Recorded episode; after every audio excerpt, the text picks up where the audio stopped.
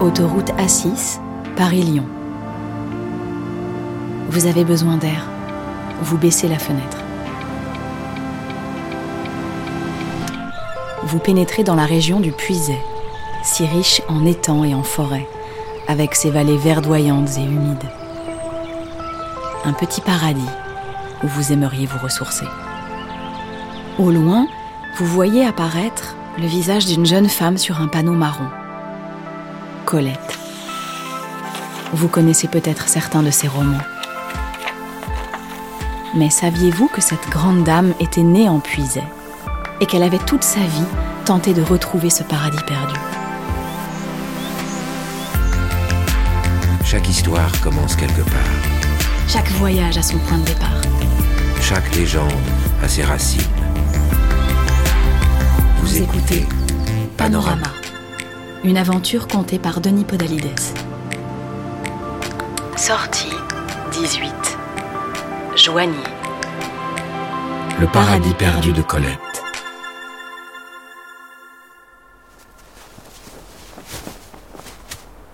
Où a-t-elle bien pu passer? Mais où donc a-t-elle bien pu passer? Le diable si je ne la retrouve pas. Depuis dix bonnes minutes, en ce matin de décembre 1880, dans la petite ville de Saint-Sauveur en Puisay, le capitaine Jules Colette tournait en rond sur la fine couche de neige qui recouvrait la terre du chemin. Gabrielle, sa jeune fille, portait son joli manteau vert doublé d'un col de poil de renard. De ses grands yeux noisettes, elle regardait son père sans comprendre. Mais enfin, elle n'a tout de même pas pu s'envoler. Comme chaque semestre, père et fille étaient sortis en ville pour la collecte des impôts.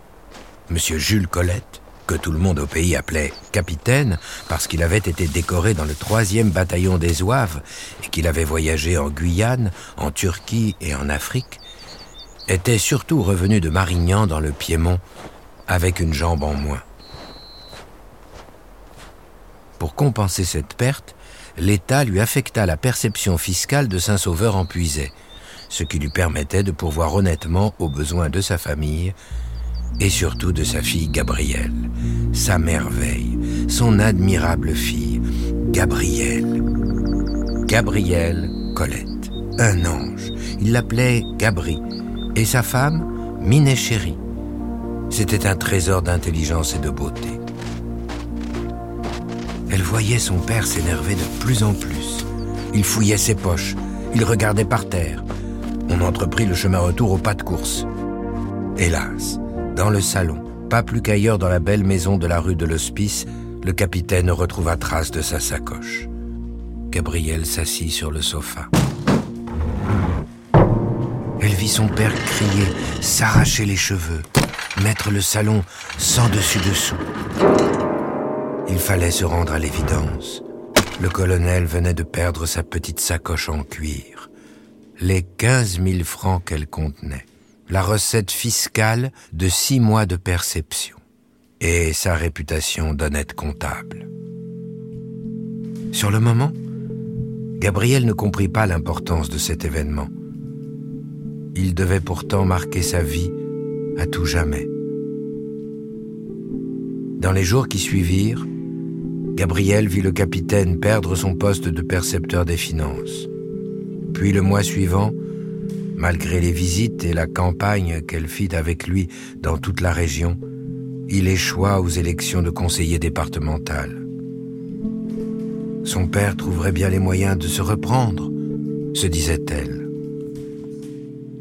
Hélas, force fut de constater que les voyages à Auxerre avec sa mère, pour faire des emplettes, se faisaient de plus en plus rares. Les voyages à Paris étaient impossibles on en fut bientôt réduit à l'essentiel, au strict minimum, puis au à peu près rien. Gabriel grandit ainsi sur le canapé du salon, à lire du Labiche ou du Balzac, à marcher pieds nus dans le jardin et à s'échapper dans la forêt. Heureuse, même dans son infortune, rieuse, douce et câline, comme dans un paradis. Papa trouvera bien le moyen de rebondir, se disait-elle toujours À tout malheur, il faut qu'il y ait une contrepartie. Ce qui fut vrai, d'une certaine façon, est totalement faux.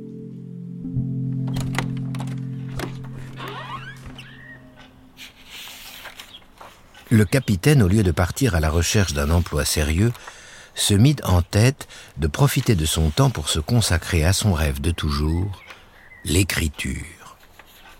Chaque matin, Gabriel voyait son père, souriant et impotent, passer la porte de son bureau-bibliothèque où il passait les heures claires du jour.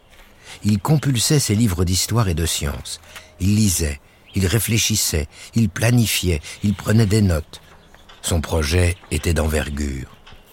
De temps à autre, il venait s'en ouvrir à Gabrielle, qui le regardait de ses grands yeux en caressant le chat. Elle l'écoutait et imaginait avec lui le retour de la fortune.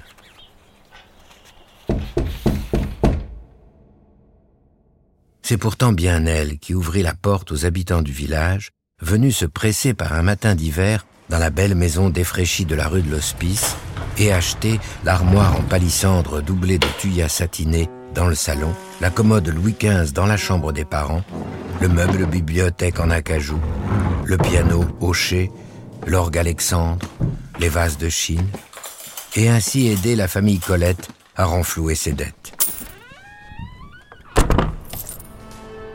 C'est elle, Gabrielle, grande et belle comme jamais, qui subit l'humiliation de la vente à l'encan, face au visage rieur et bouffi de plaisir de tous ses habitants jaloux.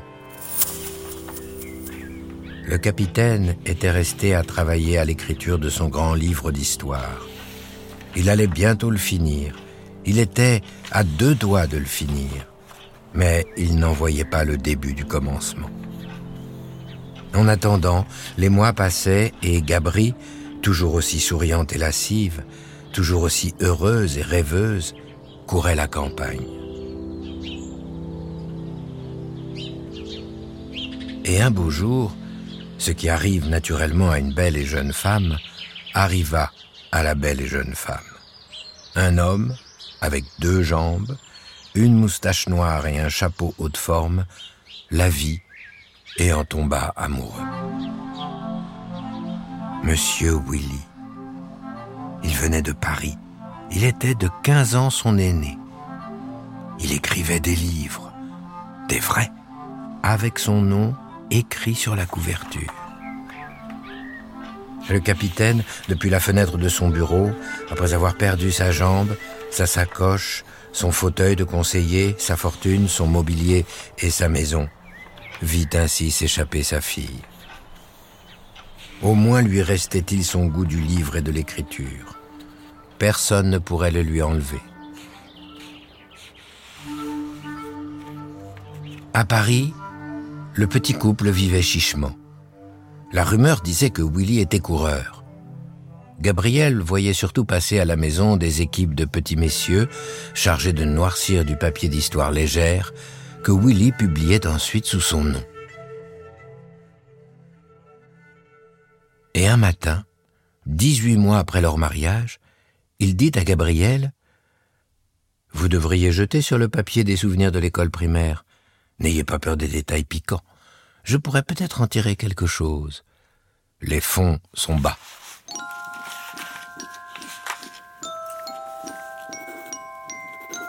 L'idée lui piqua l'imagination. Chez un papetier, elle acheta des cahiers semblables à ses cahiers d'école. Et leurs feuillets vergers, rayés de gris, la barre marginale rouge, mirent Gabriel dans l'esprit de sa première jeunesse.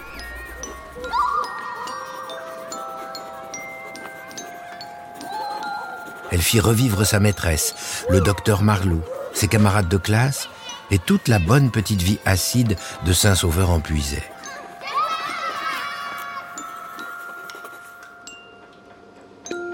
Sous son seul nom, Monsieur Willy, fort satisfait de ce petit livre, publia Claudine à l'école. Le capitaine, dans sa bibliothèque, apprit ainsi quelques semaines plus tard que M. Willy avait écrit un fort bon livre. Claudine à l'école avait un succès retentissant. Le capitaine était un peu jaloux, mais il était lui-même à deux doigts d'en finir. Les gens allaient bien voir de quoi il était capable. Il acheta crayons, plumes, gomme, encre, piles de papier verger. Les années passaient. Monsieur Willy, grâce au talent de sa femme, enchaînait les succès. Le capitaine voyait son énergie diminuer. Il était tout près d'avoir fini.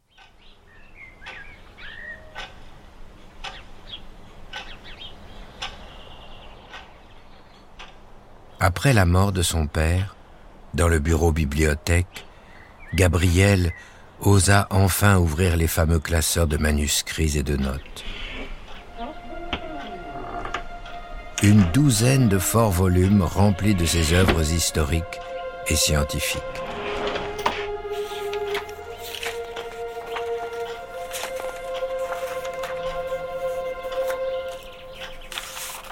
Gabriel découvrit quelques papiers raturés, de beaux spécimens de vélin crème immaculé, de longues liasses de feuilles absolument blanches, et quelques papiers volants où flottaient un ou deux mots. Rien, ou à peu près rien. Vingt ans de rêve d'écriture, l'œuvre imaginaire de son père, le mirage d'une carrière d'écrivain. Gabriel s'écroula sur le fauteuil de son père le souffle coupé. C'était à elle, sa fille, que revenait la tâche de noircir ses feuilles et d'illustrer leur nom, enfin. Gabrielle rentra à Paris et rompit avec M. Willy, l'usurpateur. Pour se libérer de son emprise, elle décida surtout de prendre des cours de pantomime à l'Opéra de Paris. Pour se réapproprier son nom, elle monta sur scène talentueuse pantomime. Elle fit scandale avec ses amours saphiques. Déguisée en momie, couverte de bandages, elle embrassa sur scène une femme déguisée en homme. Missy, célèbre nièce de Napoléon III, tomba éperdument amoureuse d'elle. Le spectacle de ce baiser entre femmes sur la scène du Grand Paris déclencha les foudres du scandale, mais aussi le début de la fulgurante carrière que Gabrielle préparait. Elle fit le tour de France, alla à la rencontre de ses spectateurs, vécut son amour illicite avec Missy, qui la couvrait de présents et de trésors. Ce qu'il fallait faire pour se faire un nom.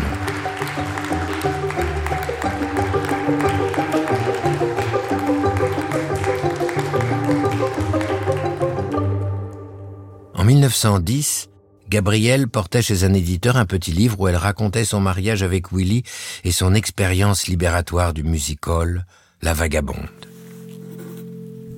Cinq ans après la mort de son père, elle publiait enfin le premier livre sous son unique nom de famille.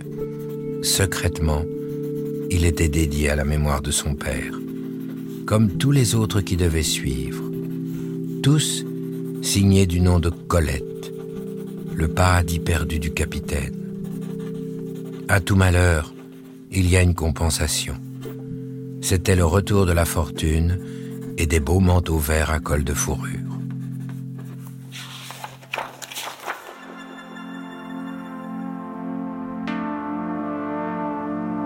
Colette a publié sous son seul nom plus d'une cinquantaine d'ouvrages.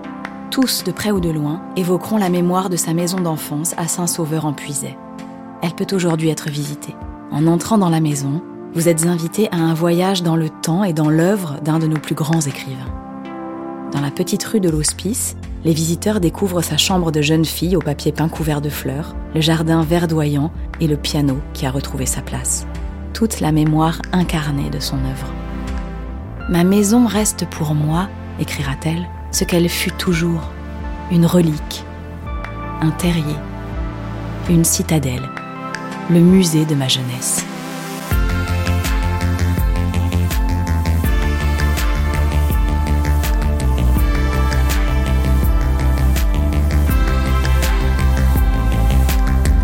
Femmes avant-gardistes, apparitions inexpliquées, héros intrépides. Leurs vies légendaires ont marqué les paysages que vous traversez et laissé leur empreinte dans le cœur des hommes et des femmes qui s'y sont aventurés les autoroutes APRR et AREA vous invitent, le temps d'un voyage, à réveiller le passé. Et à entrer dans la légende.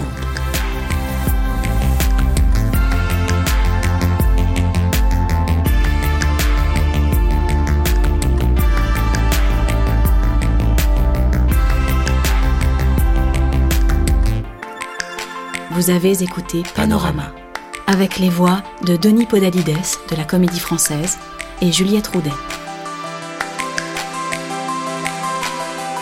Texte Aram Kebabdian. Musique Germain Calsou et Charles Dolé. Réalisation Anna Bui. À bientôt pour explorer d'autres itinéraires et d'autres légendes.